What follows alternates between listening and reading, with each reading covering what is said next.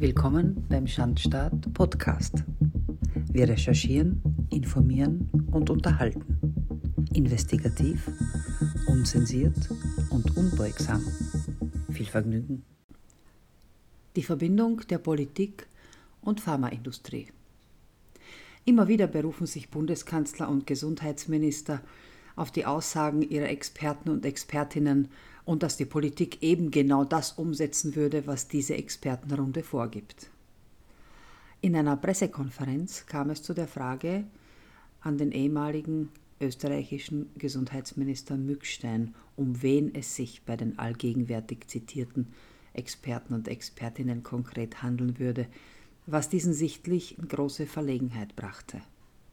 Er wich dieser Frage aus und beteuerte lediglich, dass es sich dabei um Menschen aus verschiedenen Fachbereichen handelt, die Crème de la Crème der Wissenschaft, die ihre Zeit und Expertise völlig kostenlos und interessensfrei in den Dienst der Allgemeinheit stellen. Sind denn nur Wohltäter in dieser illustren Runde? Machen wir also einen Blick hinter die Kulissen, um herauszufinden, ob diese ehrenamtlichen WohltäterInnen tatsächlich aus purer Nächstenliebe agieren oder ob nicht doch auch andere Überlegungen in ihre Expertisen einfließen könnten. Gerade in Zeiten wie diesen, wo sich alles um Profite und Gewinnmaximierung dreht, muss vieles hinterfragt werden und besonders das, was unter dem Deckmantel des guten Samariters daherkommt. Es ist schließlich ein offenes Geheimnis, dass die Pharmaindustrie mit Zuwendungen unterschiedlicher Art wie Forschungszuschüssen, Sponsoring oder mit freundlicher Unterstützung von oder wie auch immer Sie es betiteln mögen, nicht geizt. Profitorientiertes Denken auf allen Ebenen. Wo heute investiert wird, erwartet man sich morgen entsprechende Früchte. Im Pfizer-Bericht für das Jahr 2020 findet sich die Summe von immerhin 31,1 Millionen Euro für geldwerte Leistungen an Angehörige und Institutionen der Fachkreise. Offiziell ist allerdings keine Transparenz gefragt, zumindest seitens der österreichischen Politik. Der Bürger muss ja schließlich nicht alles wissen. Eine Überprüfung durch Journalisten vor fünf Jahren brachte zutage, dass nur 20 Prozent der ausbezahlten Gelder auch tatsächlich zugeordnet werden konnte, da eine namentliche Offenlegung von begünstigten Personen und Institutionen nur durch ausdrückliche Zustimmung der Nennung auch erfolgt. Wie ist das jetzt? Gilt nur noch eine Meinung in der Wissenschaft?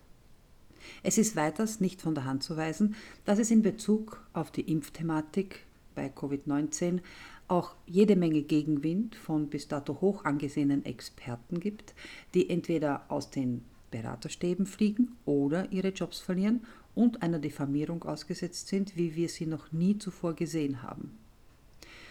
Da sollte man sich schon die Frage stellen, warum das so ist, vor allem wenn es in der Wissenschaft plötzlich nur noch eine gültige Meinung gibt. Wie wir alle wissen, lebt die Wissenschaft vom Dialog und unterschiedlichen Betrachtungsweisen. In diesem Zusammenhang ist es auch bemerkenswert, wie Mainstream-Medien noch vor einigen Jahren schonungslos über die vordergründige Profitgier und Skrupellosigkeit der Pharmagranten informiert haben. So berichtete beispielsweise das ZDF im Jahr 2008 über die Machenschaften von Pfizer und anderen Pharmafirmen in Bezug auf Medikamente mit schwersten Nebenwirkungen, die bis hin zu Tötungen und Suizid reichen. Da heißt es in dem ZDF-Bericht, Sie verkaufen ihnen gefährliche Medikamente, um Geld damit zu machen, nichts anderes. Wenn Sie denken, dass die Pharmaindustrie Medikamente auf den Markt bringt, um ihnen zu helfen, vergessen Sie es. So die Worte eines Insiders, ehemaliger Geschäftsführer eines großen Pharmaunternehmens. Er berichtet weiters über die Bestechlichkeit von Wissenschaftlern und Mitarbeitern in der Zulassungsbehörde, die unbequeme Fakten, ergo Nebenwirkungen, im Auftrag der Industrie unter den Tisch kehren und Zulassungsverfahren beschleunigen, wenn ein entsprechender Betrag dafür den Eigentümer wechselt. Weiters wird über enge Verknüpfungen zwischen Pharmaindustrie und Verlagen berichtet, denn die Pharmaindustrie ist auch ein großer Anzeigenkunde. Ein Marketingmanager einer der größten deutschen Pharmaunternehmen, der namentlich nicht genannt werden möchte, sagte, selbst bei der Apothekenumschau, die sich gerne unabhängig gibt und von rund 19 Millionen Menschen gelesen wird, konnten wir schon unsere Experten unterbringen. Es ist schier unglaublich, mit welcher Leichtigkeit sich auch die Redaktionen der Pharmaindustrie unterwerfen. Patientenschützer sind darüber entsetzt und auch die Deutsche Verbraucherzentrale findet es im hohen Maße verwerflich, gerade bei der Zeitschrift, die eigentlich einen hohen Anspruch an ihre Unabhängigkeit haben und auch diese in der Praxis umsetzen sollte. Der Kriminalbeamte und Korruptionsspezialist Uwe Dolata sagte 2008, auf dem milliardenschweren Pillenmarkt wird mit unlauteren und kriminellen Methoden gearbeitet. Die Pharmaindustrie hat ein Netz der Korruption gespannt, sagen Kritiker und Fahnder. Die Konsequenzen für Korruption und Bestechlichkeit sind eher die Ausnahme.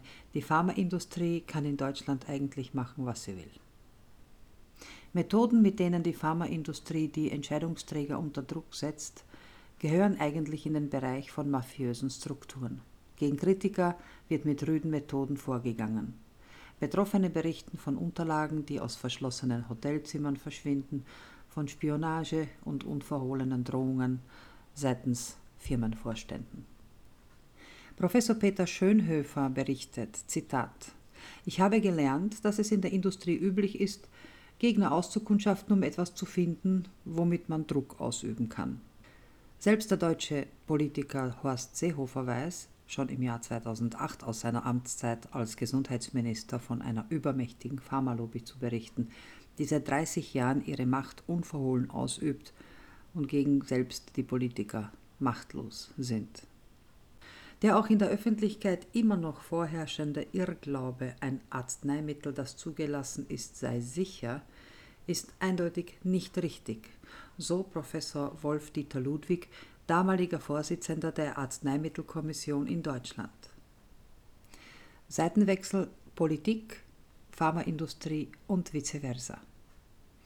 Auch von einem nicht unüblichen Seitenwechsel von Politikern in die Pharmaindustrie ist die Rede. Um nur ein Beispiel zu nennen, so ist Horst Deltschik, einst Berater des deutschen Bundeskanzler Helmut Kohl, später als Mitglied im Verwaltungsrat des Pharma-Riesen Rocher zu finden.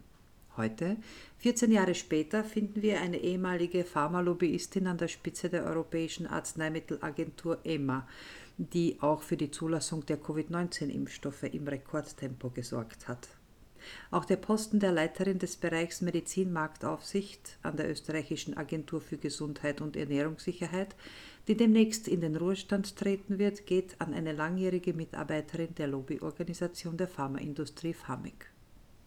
Leider sind derartig kritische und der Wahrheit verpflichtende Beiträge im Mainstream kaum noch zu sehen. Wo früher noch journalistische Enthüllungsarbeit betrieben wurde, gibt es heute nur noch Vertuschung. Die Recherche eines österreichischen Wochenmagazins förderte bei den Mitgliedern des Nationalen Impfgremiums in Österreich unter anderem Folgendes zutage. Vortragstätigkeiten für Pfizer, redaktionelle Verantwortlichkeiten für das Fachblatt Virusepidemiologische Information, das drei Jahre lang von Pfizer unterstützt wurde, sowie Vorträge, Beratungen und Forschung für AstraZeneca, Pfizer und Johnson Johnson sowie von Pfizer finanzierte Studien an der Med-Uni Wien. Der allseits bekannte Herwig Kolaric beispielsweise hielt Vorträge bei Kongressen, die durch Pfizer gesponsert wurden, wobei davon auszugehen ist, dass Pfizer nicht nur sämtliche Nebenkosten des Vortragenden, sondern auch Honorare für die Vorträge gesponsert hat. Im Jahr 2020 gab es weitere Vorträge von Herrn Kolaric, wo als Sponsoren die Gebro Pharma, GSK Pharma, Pfizer Österreich, Sanofi Aventis, Valneva Österreich und Merck Sharp und Dome GmbH und so weiter aufscheinen. Ähnliche Vortragstätigkeiten finden sich dann auch im Jahr 2021. Weiters erhielt eine von der Coleridge gegründeten Firma mehrere tausend Euro an Spenden von Pfizer, die als Organisationsunterstützung deklariert sind.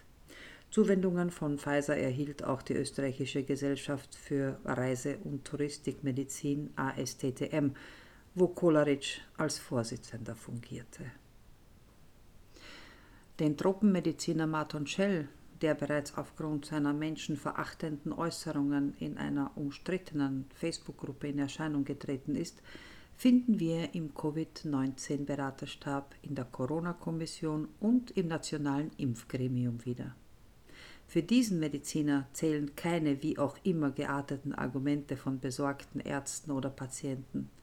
Er möchte einfach nur jeden in die Nadel kriegen, egal ob es menschlich, medizinisch vertretbar ist oder ob man bereits einen Impfschaden hatte oder nicht. Er kassierte laut Angaben von Pfizer 2175 Euro an Tagungsteilnahme und Reisekosten im Jahr 2016.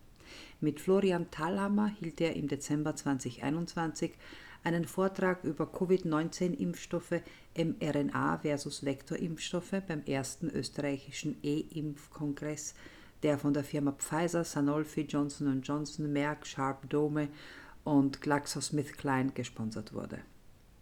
Auch Florian Thalhammer, Präsident der österreichischen Gesellschaft für Infektionskrankheiten und Tropenmedizin, Vorstand der österreichischen Gesellschaft für Innere Medizin und seit 2019 einer der vier stellvertretenden Direktoren des AKH Wien, findet man im Zusammenhang mit diversen Veranstaltungen, die von Pfizer und anderen namhaften Firmen gesponsert werden, wobei der Name Pfizer auffallend oft in Erscheinung tritt. Dabei geht es um wissenschaftliche Arbeiten aus dem Jahr 2014, Vorträge aus 2016, einer Presseaussendung aus 2017 mit freundlicher Unterstützung vom Pfizer Corporation Austria GmbH Wien, uneingeschränkte Zuschüsse für Forschungsvorhaben, Vortragshonorare, Reiseunterstützung von 2013 bis 2016 von AstraZeneca, Pfizer, Novartis, Sandoz und anderen Firmen, zahlreiche durch Pharmafirmen gesponserten Kongresse etc. etc. Von Pfizer und weiteren Firmen gesponserte Events finden sich auch in den Jahren 2020, 2021 und 2022. Die Häufung der Verbindungen zu Pfizer fällt dabei allerdings besonders ins Auge. Dies sind nur ein paar Beispiele, wobei die Faktenlage bei den anderen Mitgliedern der Beraterstäbe und Impfgremien ähnlich gelagert ist und es ist immer wieder Pfizer. Nun möge sich aufgrund all dieser Fakten jeder sein eigenes Bild der Realität machen, wie unabhängig ein Entscheidungsträger sein kann, der ständig am Tropf der Pharmaindustrie hängt. Es sind aber genau diese Experten, welche die Regierung beraten und Entscheidungen über weitreichende Maßnahmen treffen, wo es um unsere Gesundheit und Wohlergehen geht und im Falle der Impfpflicht sogar so weit gehen kann, dass sie über unseren Körper entscheiden wollen. Warum aber ist es ein Tabu, über bekannte und offensichtliche Impfnebenwirkungen zu sprechen? Warum hört man besorgten Ärzten und Wissenschaftlern nicht zu? Warum wird nicht offen kommuniziert? Man muss wohl nur eins und eins zusammenzählen, um die Antwort darauf zu finden. Ein kleiner Einblick in die hier angeführten Fakten genügt, um auf das große Ganze schließen zu können. Jedenfalls sollte man sich gut überlegen, wen man sein Vertrauen schenkt. Ganz besonders dann, wenn es sich um nicht ausreichend erforschte Geninjektionen mit schwerem Nebenwirkungspotenzial handelt. Das war der Schandstaat Podcast. Investigativ, unzensiert und unbeugsam. Für weitere Folgen abonniert unseren Podcast und besucht unsere Website der-schandstaat.info. Bis bald, auf Wiederhören.